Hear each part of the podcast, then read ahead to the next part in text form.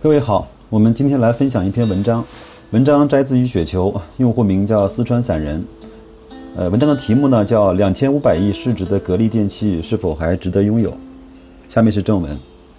截止六月底，格力电器一七年累计的涨幅已经超过了百分之六十，市值接近了两千五百亿。如果再把时间拉长到一年前，则涨幅超过了一倍。对于一年涨了一倍的，格力电器，即便是最坚定的价值投资者，也不免心里打鼓：是否还能安心持有大白马格力电器呢？那我们不妨拿全球另外一家空调巨头来做一个对比。那这家空调巨头的名字，我相信每个人都知道，叫日本大金。第一部分，大金对比格力。那如果有有人说一家企业对格力世界空调销量冠军的地位提提出挑战的话，那么这家人一定是大金空调。根据大金一六年的年报，大金的营业收入呢为一千两百二十亿六亿人民币，超过格力的一千零八十三亿。其中，空调的收入呢占一千一百亿，同样也超过格力的八百八十亿，那几乎是美的集团六百六十八亿空调业务收入的两倍。可以说，如果只从两千一六年年报来说的话，世界空调冠军无疑是大金。这也可以看出大金空调在空调行业的实力和地位。在格力异军突起之前啊，大金已经雄踞世界空调霸主地位多年，直到一三年被格力超越。不过近两年中国空调行业的库存高企带来的业务调整，给大金重返世界第一的机会。大金与格力有太多的相似之处，比如业务比较单一，空调业务占比非常高，在这一点上，大金比比格力，呃，只能说是有过之而无不及。大金空调业务收入占总收入的百分之九十，格力呢为百分之八十一。如果在中国，大金估计也会被被喷成翔。格力电器的天花板已经被喊了十多年。本土市场比中国小得多的大金选择了坚持主业下的国际发展的道路。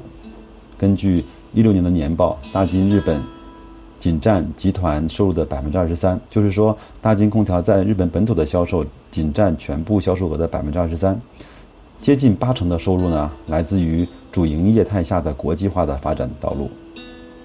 其中啊，中国贡献了一百七十八亿的收入。相比之下呢，格力的海外业务仅占其总体销售额的百分之十五，仅相当于大金九四年的水平，差距是非常明显的。不过呢，说到赚钱能力，格力则完爆大金，全世界也无出其右的。格力一千零八十三亿的年销售额带来了一百五十四亿的净利润，净资产收益率超过了百分之三十，国内空调的毛利超过了百分之四十。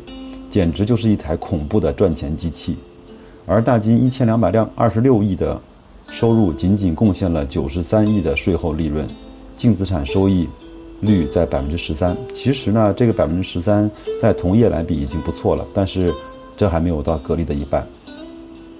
近几年，大金的日本本土以及欧洲的业务啊几乎停滞了，在本土业务一六年还出现了下滑，市场发展最快的中国。由于格力和美的的激烈竞争，前景呢也不容乐观。唯独美洲市场销量稳中有升。总体来看，大金的业务增长缓慢，可以看成是一家成熟稳健的稳定型的公司。预计呢未来保持净利润百分之五到百分之十的增长速度。按照七月三日收盘价格的计算，股息率呢为百分之一点一二。这个呢我们都知道。比格力百分之四五，甚至在股灾的时候百分之八的股息率还是要低很多的。那我们从业务方面来对比了格力和大金。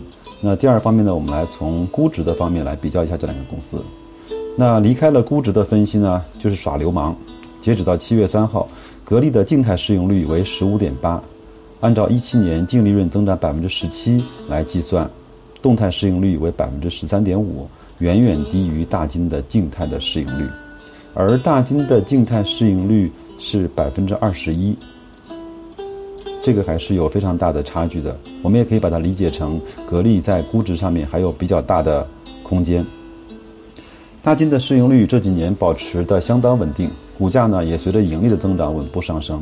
在日本这样一个较为成熟的股票市场，对于专注某一个细分产业的行业龙头，市场给出的市盈率是不低于二十倍的。从盈利能力、呃收入增长速度、技术管理能力、市场潜力来看，格力电器无疑是更为优秀的那个人。这一年以来的股价上涨，更多应该把它理解成长期的被低估的估值，逐渐向世界主流的估值水平呃推进的一个过程。而这个过程，我们认为它显然还没有走完。第三，格力的现金大礼包。那如果仅仅在估值以后呢，就结束了这样的一个对比，我们觉得还有很大的一个部分我们没有把它看清楚。那格力电器呢，充其量算是一个质地还不错的潜在的投资标的。但是格力背后巨大的现金流的储备改变了这一切。根据一六年的年报，格力电器现金及等价物高达一千零九十亿。那我前面也做过格力在一七年一季度报的嗯播报，那这个数字呢还在不断的在往上攀升。减去长期有息负债以及短期银行贷款，现金及等价物呢？呃，也仍然高达九百三十亿，约为十五点五元每股，也就是说，在四十元的股价当中，暗含了一个十五块五的大礼包，而且这个大礼包还在不断的增长，不断的扩大。按照一七年增长百分之十七的净利润来看，真实的净利真实的动态市盈率则仅为八点四倍。虽然啊，股价在一年中翻了一倍，格力电器仍然是 A 股中最有价值的投资标的之一。那相对于全球主流的资本市场对家电企业的估值水平，格力电器价值回归的道路呢，仍未结束。可能在这个回归的过程中有一些波动，有一些上下，但是我觉得它一定会朝着国际的标准的估值去走。同时，巨额的现金资产又暗含了一个可观的价格折扣。如果呢，你还没有被下掉手中的筹码，请珍惜它，并且拿好它。谢谢各位。